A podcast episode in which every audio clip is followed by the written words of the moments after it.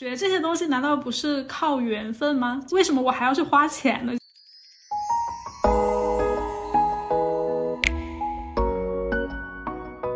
经常去刷的话，大数据就会给你们拉来缘分，对吧？是这个东西给我们带来的缘分。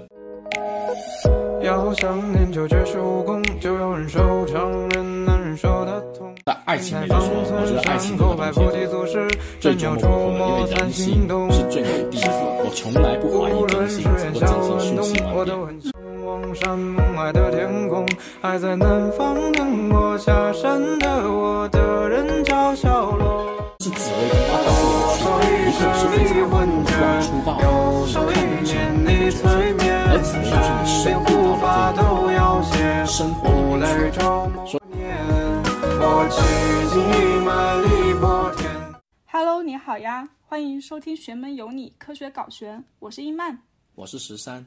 那我们今天将从中国传统武术有哪些，他们分别解决什么事情，自学能不能学好，如果要买课程，怎么去判断这个老师靠不靠谱，如何才能够学习的更快，这几个方面来系统的聊一聊小白如何顺利踢开玄学界大门这件事情。好，我们欢迎十三。Hello Hello，大家好，我是十三。为什么会想要聊这个话题呢？当代年轻人的话，不搞一些玄，好像也有点对不起我们的人生。你只要是一个中国人，多多少少内心还是有那么一丁点啊，对这个东西的好奇。如果说你不相信他，你也会对这个事情好奇。你小的时候也好，到你读书的时候也好，到你买房子要装修的时候也好，或者到你结婚摆酒各方面，其实玄学这个东西它已经融入到了我们的生活的方方面面。那你可以说它是迷信，你可以说它是骗人，你也可以说它是心理暗示。那无论你觉得它好还是坏，那都应该是不要只听信别人的那番话，你应该自己要去理解，啊，自己去接触一下。那作为一个普通人，搞玄的大门怎么去踢开这一脚？那我觉得是应该很值得去聊的一个话题。就像是我面对着。数学面对着语文，面对着物理的时候，它也是一门学科。那可以找一个方法，找一个切入点，去打开这个学科的一个入门的话呢，应该是很多人都愿意去尝试一下。只要不花钱就好了，只要你不要有经济损失，不要有任何的成本负担，那应该都是可以在茶余饭后的一个小小的玩乐。那说不定你会爱上它，也说不定你会对它有一个全新的了解，是好是坏。只有自己接触过，才是真正能够去下判断。我第一次接触玄学，其实是在我读大学的时候，我的大学辅导员他自己在学这个玄学嘛，就是他主要是八字这些，然后会给我们分享讲座。然后当时就觉得哇，好神奇。然后后来呢，工作之后的一段时间，工作不太顺利，有这样那样的事情哈，就觉得要不要去算个命，看一看这个情况。所以，所以就那个时候开始去有接触到这个玄学，但我现在也有跟十三老师一起在学，但是在我最开始的时候，我并不知道我要怎么去学，没有门路，所以说今天就想来系统的聊聊一聊，说怎么样能够去顺利的入门。那十三老师，你可以分享一下你当时是因为什么样的原因来学这个事情的吗？呃，其实我学玄学的契机或者说原因，并没有什么特别的，单纯的一个喜欢。因为我作为一个广东人，那迷信的广东人，早上晚上都要拜香拜神，相当于是从小的一个耳濡目染啊。因为奶奶那一辈从小就会在家里面有那个神台的位置。然后我们的清明节那些的传统节日的话，也是做得非常的到位的。那从小就莫名其妙对这一些仪式特别的感兴趣。然后呢，我们这边的港台文化是比较浓郁的啊，从小也会接触到很多香港的那些电影啊、电视剧，里面也有特别多那些有趣的以玄学为题材的这么一些电视节目嘛，随口都能说出好几个，像什么命命转乾坤啊、天机变啊那些都很多。就这些书，但是那会儿看那些书是完全看不懂的，不可能看得懂。第一个的话是没有人带，第二个根本不知道怎么入手。那直到是真正疫情这段时间，或者说是疫情前两年的时间，莫名的就有了一些缘分，真正的去接触到这一行里面的一些师傅，就陆陆续续就进了这个坑，就对越走越远了。果然是迷信的广东人。我作为一个湖南人，很少有听到这些东西，只是说初一十五家里爷爷奶奶会去嗯烧香去拜拜这样子，然后还有清明祭祖这些。因为刚才有聊到就是怎么样去入门嘛，我个人现在认为有一个比较好的思路，它就是像是你去学校里面学习一样，一开始你要学语数英，你的年级上升了之后，你就会开始接触物理、化学、历史、地理这么的一些学科，就相当于你接触的知识面会越来越广。那同样的，我们把这个学习的观念啊，这个逻辑的思路放在玄学里面的话，其实也一样可以。因为它能够被称之为一个传统文化，那里面涵盖的方面是特别多的，或者说它里面涵盖的门门道道，里面涵盖的知识面非常的广。那不可能说你单纯从一个简单的东西你就能够去啊学完，或者说我光三天入门啊，七天就可以精通，然后一个月就可以修炼成仙，那不可能，完全就是骗人的。所以呢，也一定会有那个相对应的一个。啊，区分划分，那这一个的话，就是所谓的国学武术，或者说玄学武术。这个武是一二三四五的五，就是有五种方向。那这武术呢，分别就是三一命卜相。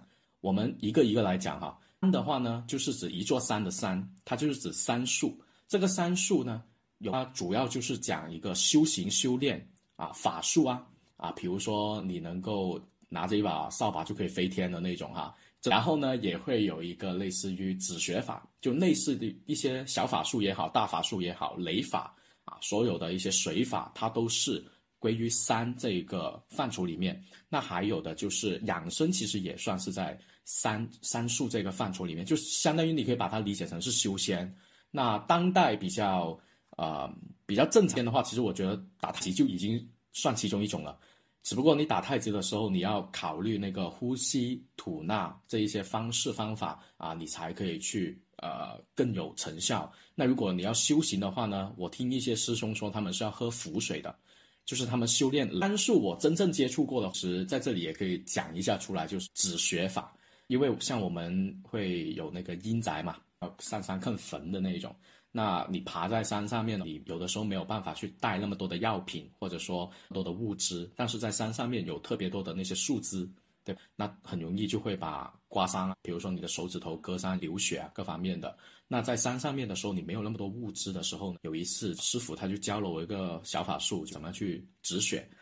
时哈，就当时他教我的时候不是在山上的，就是一个在线上会议那样子，只是讲课，突然间就把这个东西传授了给我。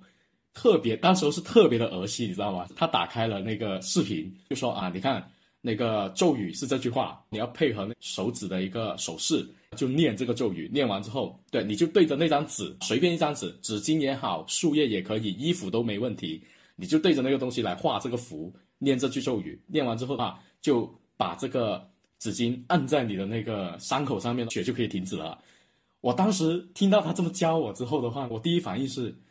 我去，是不是在骗我？我觉得这个事情有点，有点不科学。他确实不太科学。对，就我是一个唯物主义少年。那你跟我讲这些东西，我第一反应是出于对你的尊重，我不可能反驳你。但是我内心还是有一点好扯这个事情，因为你也知道我的做工作是装修，所以很多时候我都会在工地现场。那有一次是啊，确实是很倒霉，拿着一个美工刀在刮胶体的时候，就把手给刮伤了。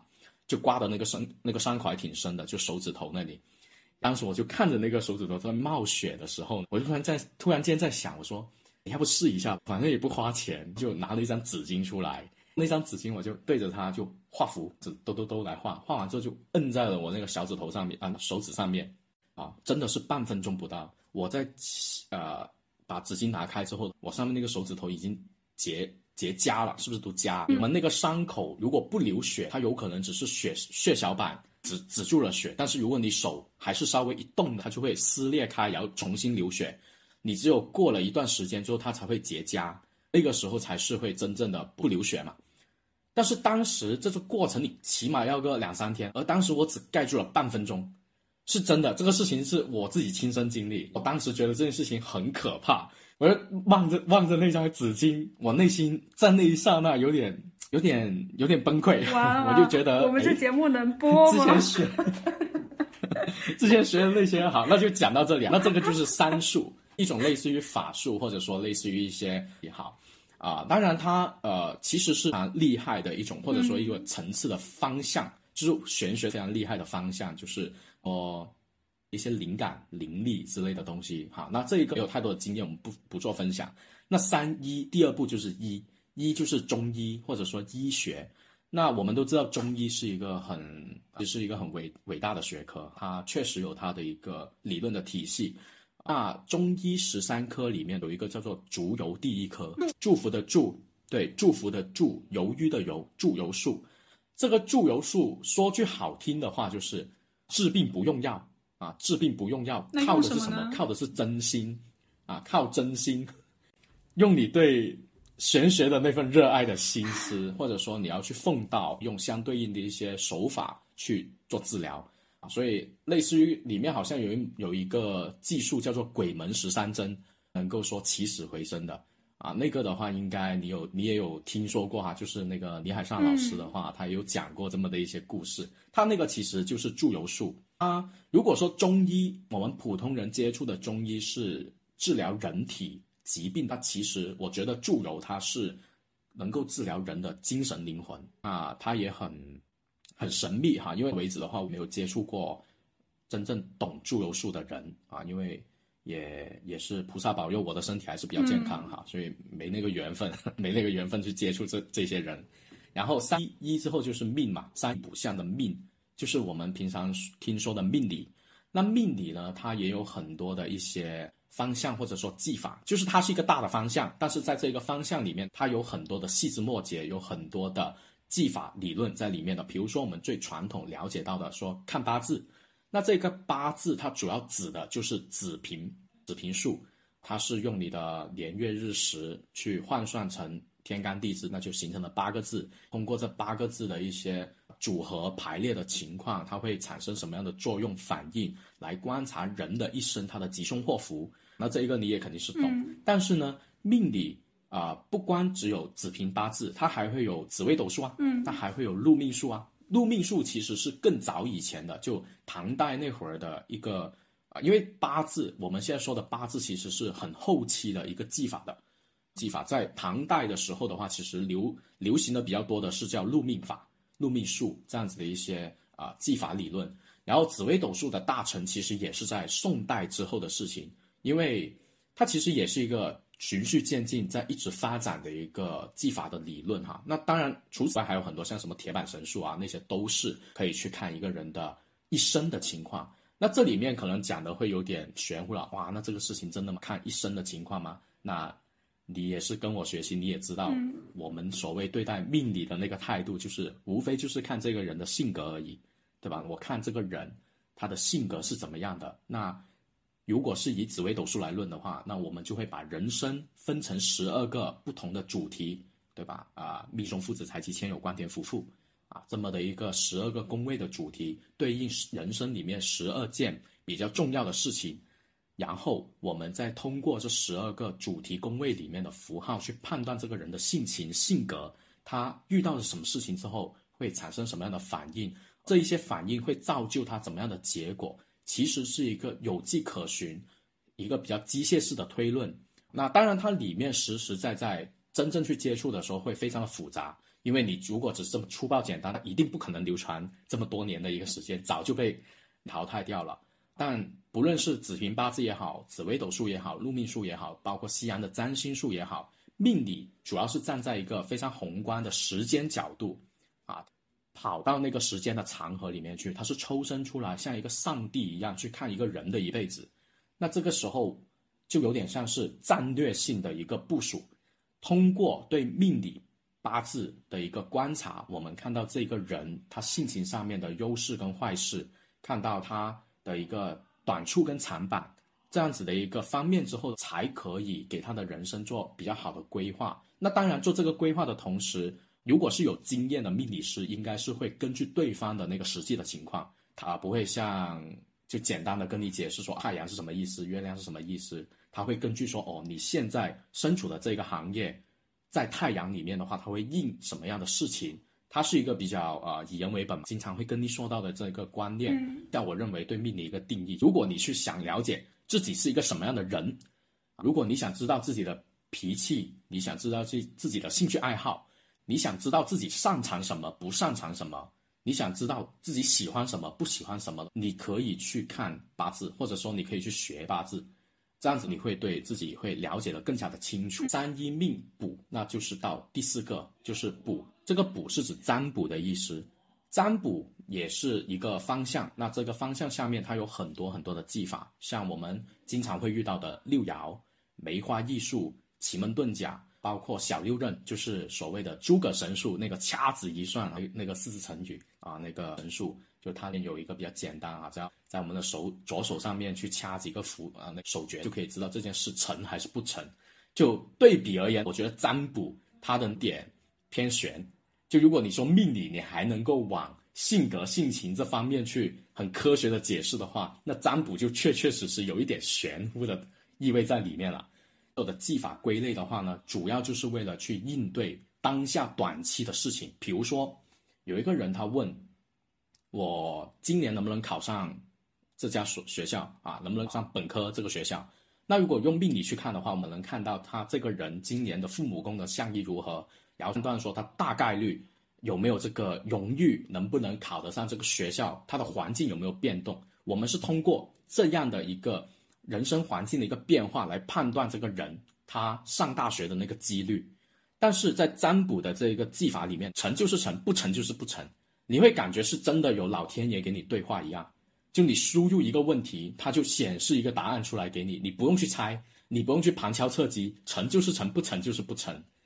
厉害一点的占卜师可以跟你说出原因，也可以跟你说出，如果你不听我这句话，你干的这个事情你会发生什么样的情况。都是可以推演出来，就记住哈，这用的词叫推演，它不是一定的，人也一定会有失手，就没有办法算得尽，没有办法算算得清，所有的东西都不可能是注定的，因为大家都是在一个概率的范围里面去活动，只不过呢，可能有一些卦象它确实就是百分之九十了，那你再怎么努力，你也不是天选之子，你不可能逃出那百分之九十去充当那个百分之十的特别的人，那这个时候占卜师就可以。有点像是铁断跟你说这个事情不行，啊，那像这一些通常会在什么地方、什么问题里面去用的最多呢？就是生病的时候。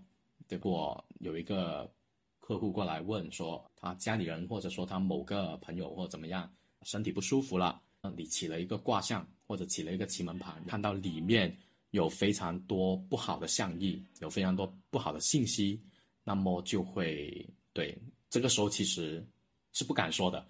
因为说了的话呢，对这个事情就会怪在你的身上。其实其实更那这更常见的那一种，可能就是在感情里面，就是我跟这个人有没有可能呃在一起啊，或者说有没有可能复合啊，然后再放到婚姻里面，可能就是我老公他在对吧？就是某一些不太好的事情上可能会来问。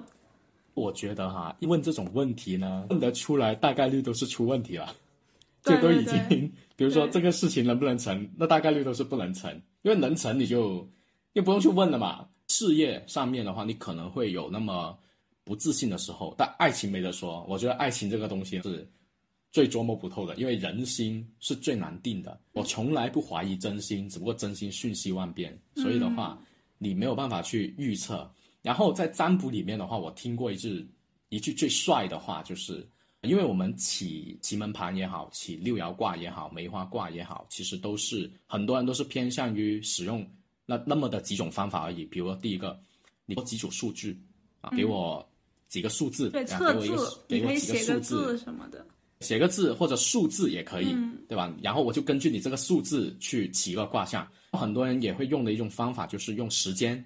我当下的时间，我手机一翻，哎，看到现在是，我就根据这一个时间去起了这一个卦，然后断出来的事情也非常的非常的准。那这个时候呢，就会通常冒出一句可以非常酷炫的那句话，或者说很装的那句话，就是我只不过是在这个时空里面摘取了一点信息。就可以看到你的情况。就我觉得这句话是每次在占卜的时候用在最后。就别人说哇，好神奇啊，好准啊，这个时候的话呢，你就说这句话，嗯，你就留下了一个特别 大神的那个背影给了对方。学到了。那这个就是占卜，对，这个就是占卜。它跟命理不一样的地方就是，你命理是在于你想去了解，或者说更了解你自己，或者说你想去直面一些你你自己内心的丑陋跟黑暗的时候，你可以去学命理啊，那个是一个很痛苦的过程。为什么？因为你要去承认自己的不足啊，你要去承认自己的 啊，我 不是吗？对，会更想去发掘自己的优势，有什么东西是我非常棒的，我可以把这个东西放到最大，或者说最有利于我自己的发展。就我们不都说了趋吉避凶吗？就是你知道你自己可能说有个拖延症或者很纠结，像这些东西，那我们就想办法去。规避掉它嘛？我说的那个直面呢，不是让你去克服它，嗯，是让你去承认这个事情的存在，然后你绕路避开它也行，没问题，嗯，但你知道这个事情的存在，而且呢，是真正你去看紫薇、去看八字的时候，你没有办法拎得那么清的。像是在紫薇里面，你也知道，官夫一条线，就是官禄跟官禄宫跟夫妻宫是在一条线上面的。你夫妻宫不好，你就会影响了官禄宫，那你。逃得开夫妻宫，你逃不开官禄宫，啊，就有很多的一些象意，它其实没有说那么的简单，它不是你说啊，我不去用它就可以了，没办法的。你夫妻宫你不谈恋爱，你总得有感情的诉求，有情感的寄托，它是一个你不谈恋爱，它就会印在其他的方面，所以没有说你避开它，或者说你把它看视而不见，不可能，因为相意是存在。如果你能通过自己。不看它就当它不存在的话，那你也有点小瞧了这个技法了。就这个观念，其实我觉得是，是我以前也有过的一个观念，但后来我发现不对，就这么去用，好像把没办法解决问题。所以之后你会发现，你要去用你的智慧，用你的人生经验去换一个姿势去做这件事情，或者印这个相意。那等以后我们有机会聊到了。八字或者紫薇这些东西，命理去详细聊的时候，我们可以把这个展开一个话题。今天先不过多展开，只不过刚才是讲到说，那三一命补相，命跟补，它其实就是两种不同的方向。如果你是一个想了解自己的人，你可以去学八字、学命理的技法；如果你是想去应对当下，比如说你总是一个很纠结的人，或者说你是一个非常有希望，每件事情都是。最优化去选择的一个人的话，那你要去学占卜，学命理是没用的，命理帮不到你。你可以通过占卜去知道这件事情，或者说这一把牌你怎么赢到最大化，你怎么赢到对家完全输清光啊？这个是占卜用得到啊，能够帮得上。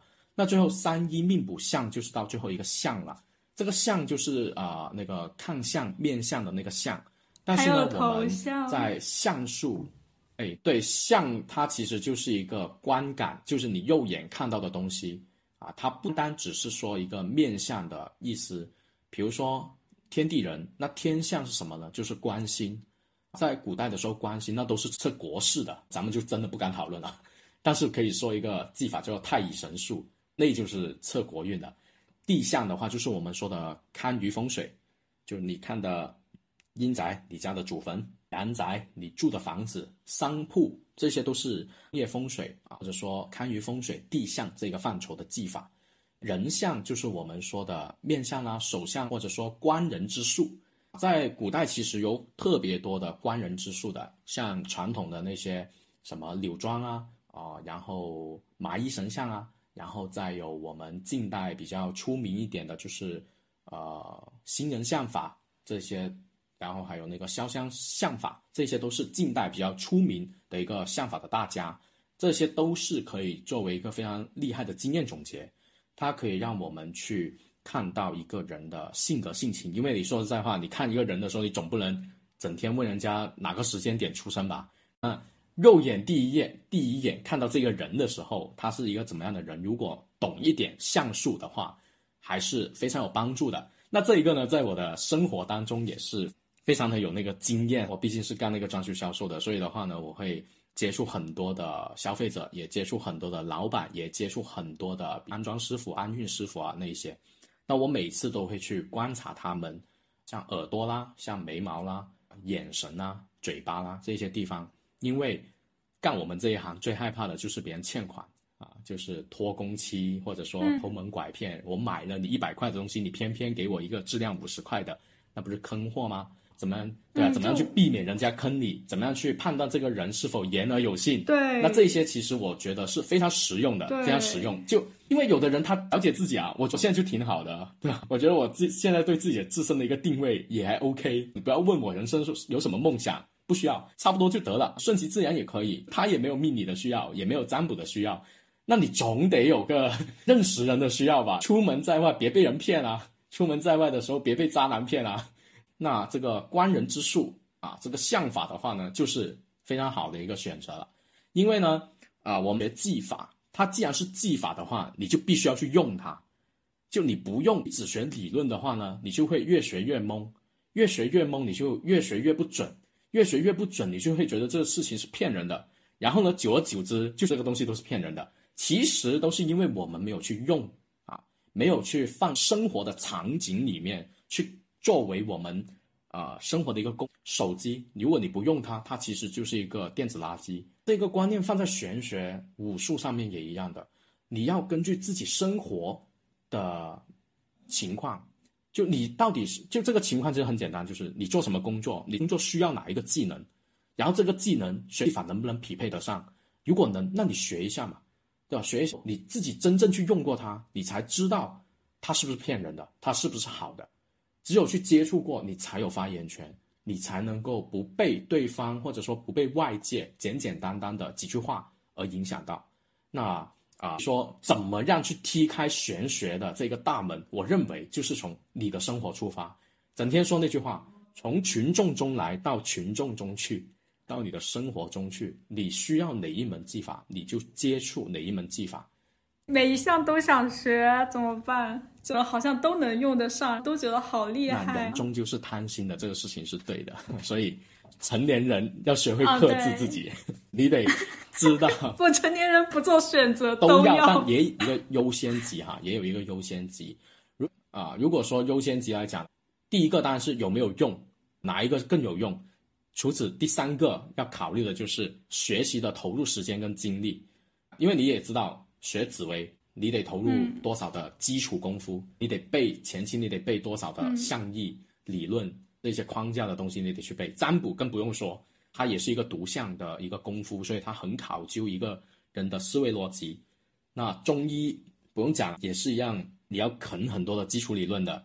三术，那这个这个咱们不不讨论，就飞天遁地的东西了。我们不对，看缘分。那其实最好入门的就是相学。这个相相学的简单一点的，你买一本曾国藩那个兵谏，他那本书就有特别多的观人之术，或者你拼多多买一款买一本麻衣神相，也没多少钱，你去观察一下，去学习一下，那像术是最容易入门，而且也是实战性最简单的。出门随便每个人你都可以去观察，就像是在一个被动技能，全天候打开，二十四小时在实战。当然，实战的话不是你自己一家之言，就你不能说我论完出来之后那就可以了，不是的，你论完你得去验证。所以的话呢，像素你通过身边的朋友，通过你认识的客户，通过你新接触的一个人，你就可以通过这个技法去得到一个反馈，你才知道对还是不对。这个对是，还是说它真的是一个大概率的对，经常性的非常好用的一个公式。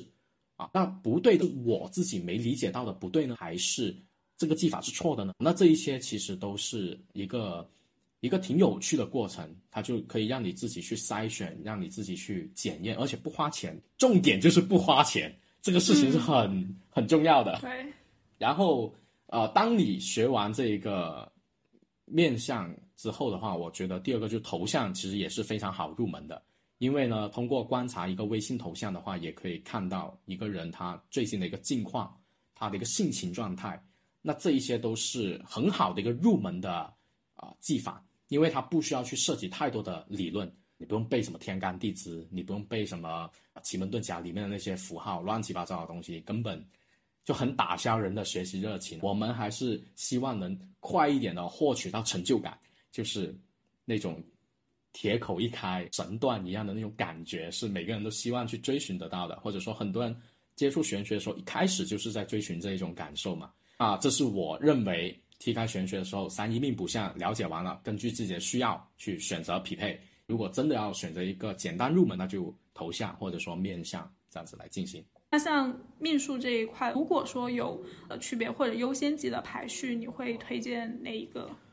呃，其实在我看来啊，正想去学命理的时候呢，呃，哪一个都都可以，没有说哪一个是简单的。八字难难不难？难啊！任任何的基础知识，你都是需要一定的时间去攻克它的。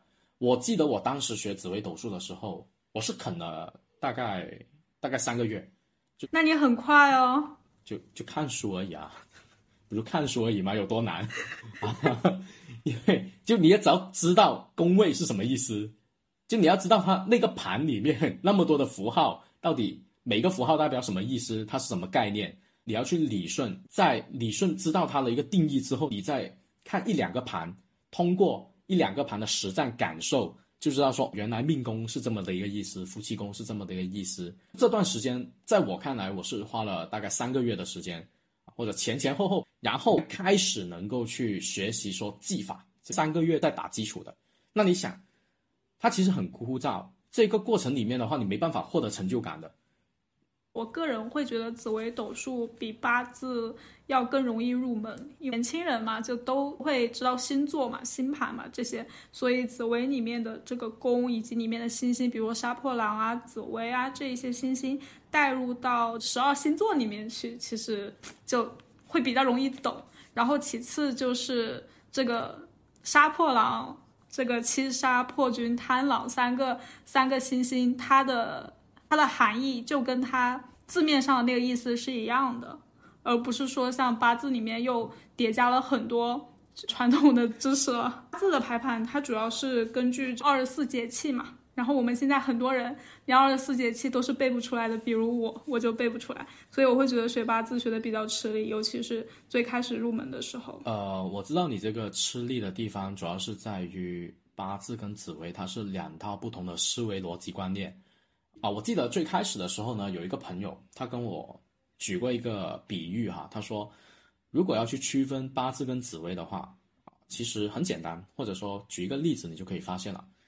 我们把人生啊当成是一条山脉啊，一个走向，对吧？你一直往前走，那么八字呢，就是你开着无人机俯瞰一整条山脉的一个走向，哪个时候有高低，哪个时候有起伏，哪个时候有弯曲盘延的变化。哪个地方有断崖，你都可以看得出来，非常的直观。而紫薇呢，它就是你人走进了这个山脉里面去，你可以很清晰的感受到这段路你爬得很辛苦，这段路你走得很顺畅，这段路上面有非常漂亮的景色，而某段路上面是枯叶纷飞。就这是紫薇跟八字的一个区别，一个是非常宏观粗暴俯瞰人生的一个角色。而紫薇就是你深入到了这个人的生活里面去，所以我们常说紫薇非常的论得非常的细，非常精妙，就是在于它对于人的那个心情的把控非常的呃准嘛。就我我教你的禄权科技那个视化的力量，其实就是人的情绪啊，我们人不就是喜怒哀乐吗？那就是禄权科技啊。然后通过禄权科技的一个组合的变化，你可以感受到生活里面。他到底被什么样的情绪影响？因为这个情绪是很重要的。我觉得在命理里面的话，性格是一个最重要的基准点。第二个的话，就是他遇到了什么样的，他发生了什么样的情绪，这个情绪会让他这个人失控呢，还是让这个人兴奋呢，还是让这个人冷静了下来呢？就他做出任何的选择的时候，不光只是他的性格影响到他，也跟他当下的那个情绪感受。是非常的有关系关联的，那这一个可能是在八字上面啊，因为我没有太深入学习八字哈，但如果要在八字里面去把这一个感受情绪的变化体现出来的话，就是地支的啊刑冲迫害，天干的那个合干、嗯这些对东西，就你一对冲，那就是挑起了你的怒火，或者挑起了那个呃兴致勃勃。然后如果你一相合，那么就是给绊住了你，对吧？缠在了身边，就是离不开了，就像颗星一样。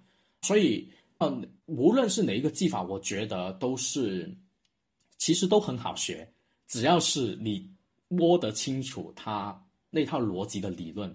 因为我们看理论知识，它一定要把这种观念给抽出来。因为在讲这种观念的时候，你得你得先明白什么叫做禄权科技，你得先明白什么叫天干地支。对，因为我们聊的所有刚才说的那个所谓的情绪变化感受的话，你听是听得很爽，听得很简单，但是放到那个盘上面，哪知道啊？什么叫做情绪感受、喜怒哀乐？它是哪个符号代表？这些东西不知道，所以基础理论是一定要过关了，你才可以享受这一种讨论的乐趣。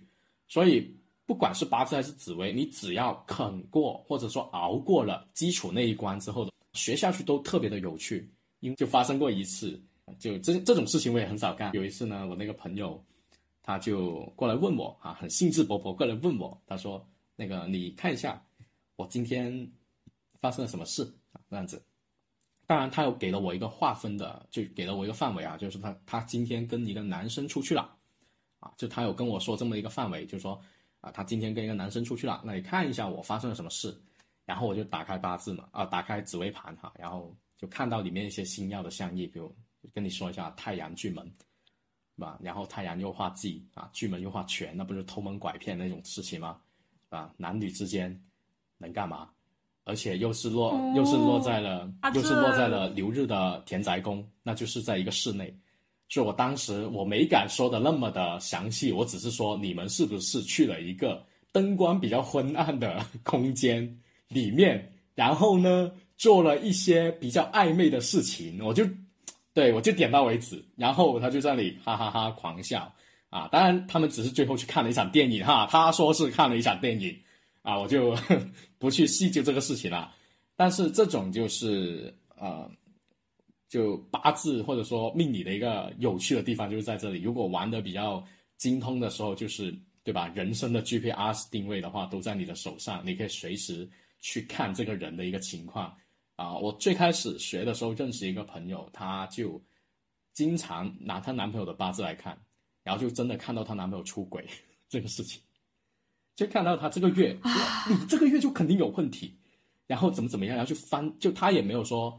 也没有说去啊、呃、吵架，她就是翻男朋友手机，啊，去通过蛛丝马迹，真的就找到了她男朋友的一些情况，然后就对，然后就吵了一顿大的。但我觉得这种事做起来其实也挺，你你说他好吗？对吧？你说他不好吗？好像就没说的那么的清楚。你说他不好吧？那确实他能帮助到你啊，对吧？能帮助到你不被别人骗啊。然后你说他好吧，就因为你拥有了这个工具、这个技能之后的话，你整天就会疑神疑鬼，你们整天就天天打开人家的那个盘来看啊。所以怎么样去解决这个问题呢？很简单，之所以会这么闲，打开人家的八字来看的话，肯定就是因为作业不够多，肯定就是因为工作不够多。就就如果 我刚想说，如果你的工作足够忙，其实你是没时间去理那个狗男人的。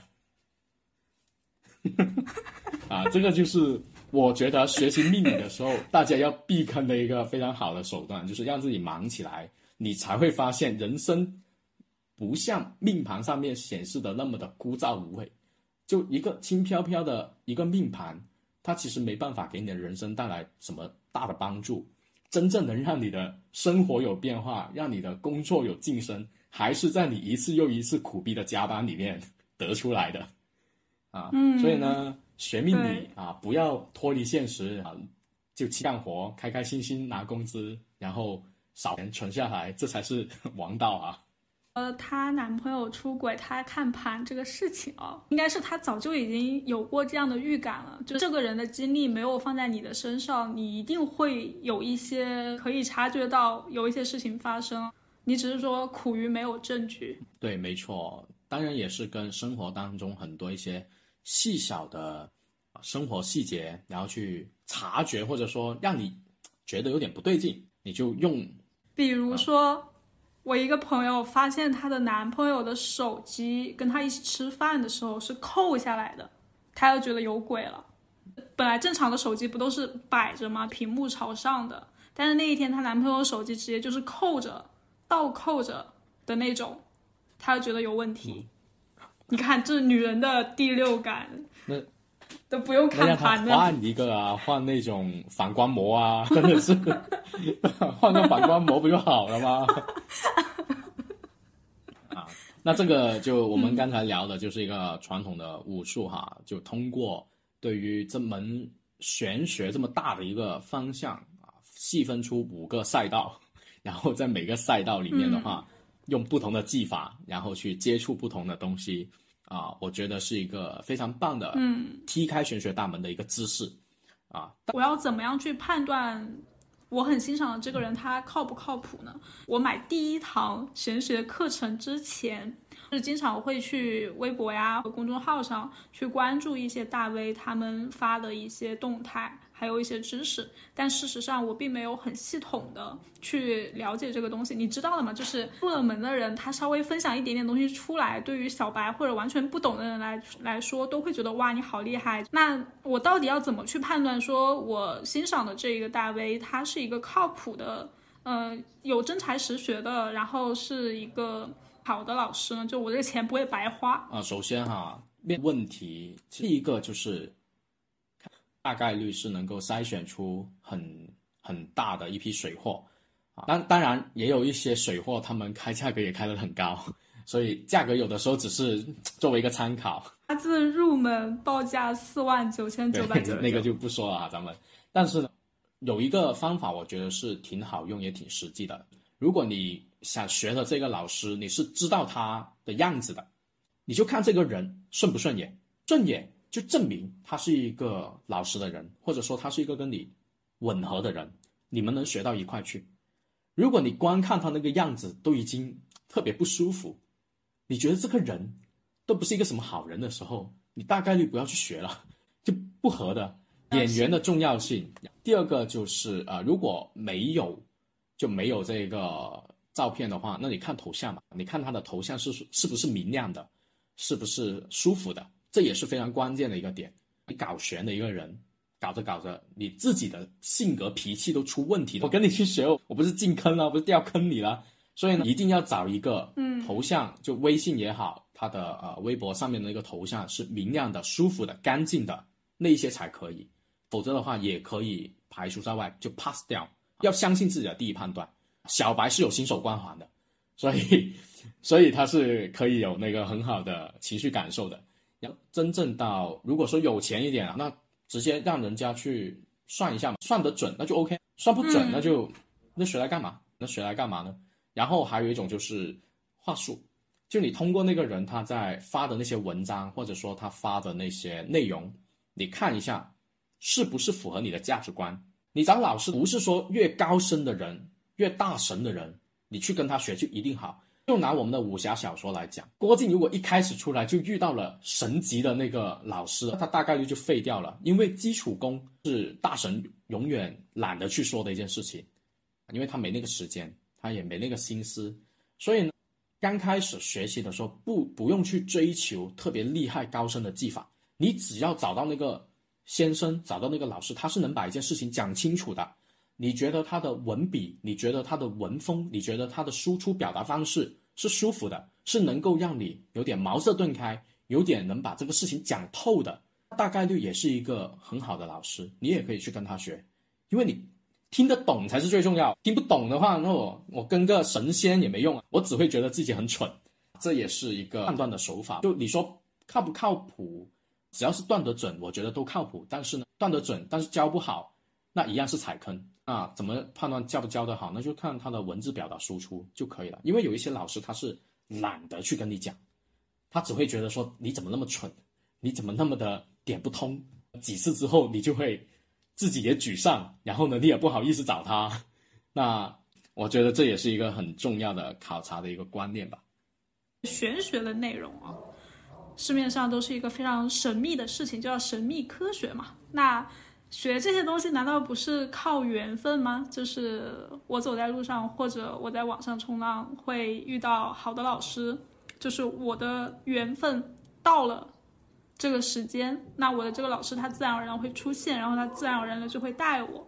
为什么我还要去花钱呢？就是花钱的这个老师是算是真的老师吗？呃，首先哈，人家把这个事情明码标价的标了出来的话，是为了要去进行一定的筛选啊。当然也有一些是为了赚钱哈，啊，也有是为了是商业的问题。那有很多，我相信是也是为了说排除掉一部分心术不正的人。就如果你说单从一个缘分。我就要收你为徒，或者说收你当学生的话，你凭什么，对吧？最近有一个朋友，他呢啊说他想找一个高富帅做老公，啊就问他嘛，我说你渴望那个，就是说你未来的老公，你未来的婚姻是怎么样的？他说我希望我老公很爱我，我希望我老公很上进，我希望我老公赚特别多的钱，然后给我花啊。然后我说，那你能为他洗碗吗？我说，然后他就回我一句：“他都爱我了，还能让我洗碗吗？”哇！我当时候那个感受就是，我马上怼了他一句：“我说，那人家凭什么娶你？他爱我啊！”我反而要反问他一句：“你配不配啊？”就真的有这么一个人出现的时候，你配不配得上对方？好，同样的，我们把这个观念放到学习玄学这个事情上面来讲，真的出现了一个大神，他很有经验，他很有技术，他很有老师的潜质。他要来教你，你真的能心安理得的去接受他的这份好意吗？如果能，那就证明咋地，你的人品也不咋地。因为尊师重道，一段关系能维持下去，一定是双方互相在付出。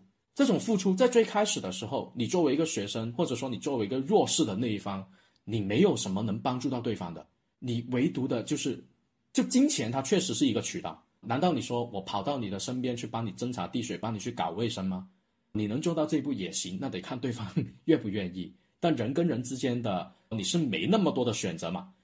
而金钱就是一个最有效，或者说最大普罗大众的一种方法。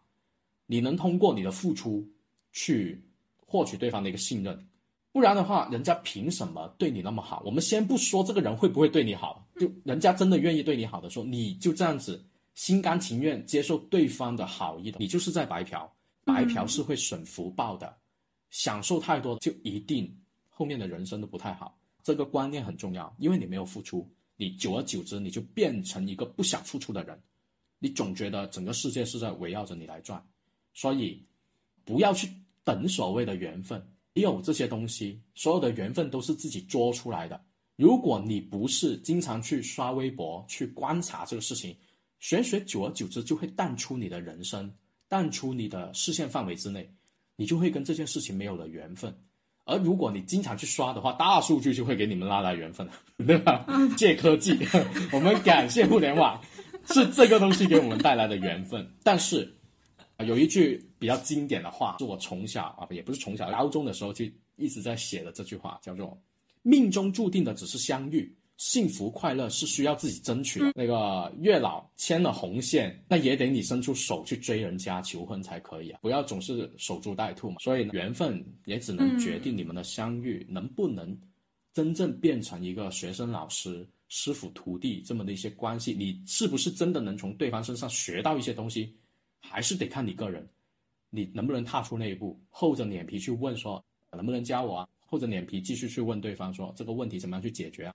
这些才是真正的缘分，我觉得这些才是切切实实的生活，而不是玄理、物理、物理，整天搞得很神秘、很高端一样，哪有那么多的？没有，其实都是植根在我们的生活里面的。如果你不用啊问，久而久之，你跟这个东西就没有缘分了。其实我觉得玄学入门，在目前的这个情况上来说，有非常非常多的免费的信息，尤其是像 B 站，B 站有非常多的大神录制的视频，然后还有一些博主他们日常的分享，然后到微博和公众号，尤其是公众号里面，挺多博主他们都会去分享他们的很多的想法吧，一些见闻也好，命理的案例也好，其实都是可以免费可以去看的。然后其次的话，也有很多的书，就单单说紫微斗数，就就有很多书。所以在入门这一块，我个人是会更觉得说可以先去呃确定我自己是不是真的对这个东西感兴趣，然后再去投入金钱去买课或者买什么。然后买课这件事情，呃，也不知道能不能说啊，就是就是我觉得很多很多课程，它可能更多的内容都是来自书籍，就是这个老师把这个书籍的大纲其实写了一遍，然后变成了课程讲述给你听而已。嗯，你你在就是免费的挑战对方，好用的，你把这些事情讲出来 会被围攻吗？我 我没有说谁啊，我只是说，就如果说很小白的这种内容吧，就很小白的内容，确实是就免费的，你就可以自己学，只要你有有这个兴趣和想法吧。嗯，对，就是你你要先确定你自己是真的感兴趣，然后再去花钱嘛。就从一个打工人的角度，哎，每一分钱都赚的挺难的，没有必要那样去霍霍吧。我觉得就是你得花在有用的地方，看个乐就行了，很多东西。啊，你说实在话的，有谁是就就像疫情的时候，也有很多人学理财，那最后有谁是能够靠这个理财赚到钱变现的？也没多少个啊，就不要被割韭菜。叫人家塑造出来的那一种愿景，就是说，哦，你学的这一个就可以月入过万，或者躺着都能收收入哈，税后收入，就不要抱着这种心态啊，不要抱着这种很功利的心态。其实搞玄就是一件很快乐的事情，你能够用另外一种思维观念去对待这个生活啊。比如，当你学会八字之后，你再去看你的朋友，你才会发现，原来他跟你认识的那个人，嗯，是这么的，更更多的信息，呃，不相符合，也不是说不相符嘛，很多面，对，其实是很多面。就他在你面前展示出的，可能只是作为朋友的那一面，而他跟他父亲、跟他伴侣之间。那些关上房间门之后的事情，你是没有办法从平常的生活里面去看到的。而八字一打开就无所遁形，所以像这一些是，我觉得是提供了另外一个视角去对待人世间的所有事情而已。啊，也不要把这些东西想得特别的、特别的玄乎，或者是特别的神奇。你学会了八字，你出去菜市场买菜也没见打折给你啊。你买葱也还是要钱啊，人家也不会送给你啊，所以，所以不要买个对他根本没有办法让你的社会地位、让你的生活有什么天翻地覆的变化，不可能啊，不可能的。所以你只要把它当成一本书来看，当成一个把把它当成一个都市的传说也好，把它当成一个呃生活的乐事趣事也好，就包括我们今天讲的这个节目，你也可以把它当成一个笑话来听。当时是两个人在那里讲述他的一些经验而已，不用搞得太玄乎，因为这也是我们节目的名字“玄门有理”，这个“理”就是指理论、理由、理清楚的那个意思啊，不要搞得云里雾里就好了。一条小锦鲤，一条小锦鲤哈。还有一点要说的是，我觉得所谓斗数或者八字或者别的其他的，它其实是一个。大数据的统计方法，统计完了之后变成了一些算术、一些公式，然后从已知的东西去推导未来的可能性。但是看到了这个东西，真的就会变成这样吗？其实不一定的，就是你自己命运在自己的手上，你今天做出的选择会改变三年之后的自己。至于你是选左边还是选右边，其实这些都是你自己去做的选择，而不是说你的命运决定你要怎么怎么样。所以说，命运还是在自己的手上，该搬砖搬砖，该早睡早睡。对，啊，这个观念就是人比命大嘛。我也教过你的这个观念，就是我们人的可能性要远远超出命盘的那个可能性，特别是在古人看来，飞天遁地。你不学法术是不可能的，而现在的话，你开挖掘机，你开飞机，你就可以飞天遁地了。然后以前日行千里，你不学法术是不可能的，而现在你开开个车，你就可以做得到了。所以科学是真真正正的在改变了我们的生活方式，而这一些也远超了玄学它本身符号的那个极限。其实有一些已经突破了，比如说互联网，互联网对于人生活的效率的提高。信息的传递的效率远远超出了玄学的那个能够预测判断的那个能力啊！因为效率越高，你这个事情它迭代更新的速度就越快。就你从开始到结束，你的效率很效率很高的话，可能几秒钟、几分钟你就结束了。而放在古代，这件事情可能需要一天、两天，甚至是一个月、两个月。那技法它本身那个算法公式是有收敛的那个效率，它本身也有效率，它已经算不准你了，因为你变得太快，它抓不住你。这也是我们啊现在面临的一些问题啊。只不过呢，我自己也没有研究的很。很透彻，对吧？我自己也没有办法去琢磨出到底是哪一个符号出问题，或者说怎么样去打补丁。其实你发现，我们现在用的这一套理论，所有的技法归根结底都是什么呢？都是周文王推演出的八卦而已。因为八卦再往前是阴阳五行嘛，啊，那个是肯定不变的。真真正正的能够把阴阳五行这一套理论变成技法、变成工具去使用的话。还是要得益于周文王演出了八卦，然后这个八卦呢又衍生出了六十四卦。我们所有的东西都是在六十四卦的基础上去变出来的，而现在这六十四卦可能已经不能够去涵盖我们生活的方方面面，而没有人在六十四卦这个基础上继续去演绎啊，就没有这种大神的出现了。所以有的时候你就算不准了啊，有的时候你就算不清了。或者说，有的时候你已经算得没有那么的快，也没有那么的巧妙了。这是因为底层理论已经出现了，就已经落后了有点。所以我也希望以后能出一个神人，对吧？去重新演绎一下八卦，可能变成啊那个十六卦，对吧？重新再更迭一次，而不是在现有的技法上面去打补丁。因为你现现有的技法上面去打补丁的话，那就只是一个小小的点啊，你没有办法从整一个的底层那个符号逻辑知识框架里面去进行一次全面的升级。而玄学确实啊，在我看来的话，是已经有点落后现在这个社会科学啊，我们没有办法涵盖那么多的东西啊。当然，这个话题很沉重，我每次一想到这个话题，我就觉得。我凭什么想这个问题？因为我自己也只不过是在这一条路上刚走不远的一个人，我为什么要想的那么的高深啊？就这样子。好，这些事情就交给大神们去思考吧。那我们今天的这个内容还有别的需要补充的吗？嗯，其实也没有了啊，也就是我们这一期节目希望带给大家哈，快乐的踢开玄学的大门。好的呀，我们下一期因为临近清明，我们会推出一期清明特辑，来讲一讲关于祖坟祭祖。好，那我们这一期节目就到这里啦，拜拜。